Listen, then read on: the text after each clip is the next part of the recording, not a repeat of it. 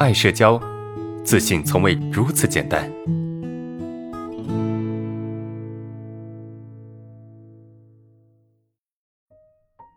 来，我们来看一下最后一个问题啊。我还有两个月十八岁了，对吧？我的社恐有一点点严重。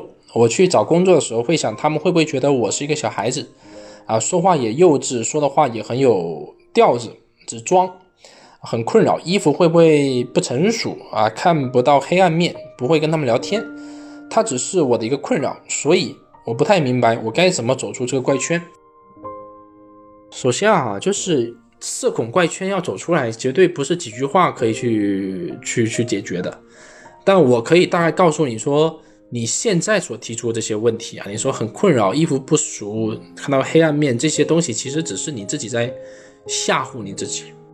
就这个社会没有你想象中那么危险，别人也没有那么强的对你有攻击性，你知道吧？这社会没有那么的危险啊，你也没那么糟糕。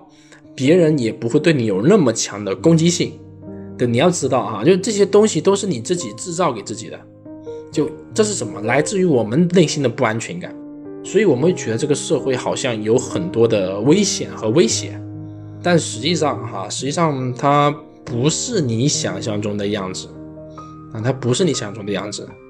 所以你说你要怎么走出这个怪圈哈？我认为我们所讲的内容就全部在增加，在教你如何解决这个怪圈啊！你可以去听一听往期的课程哈。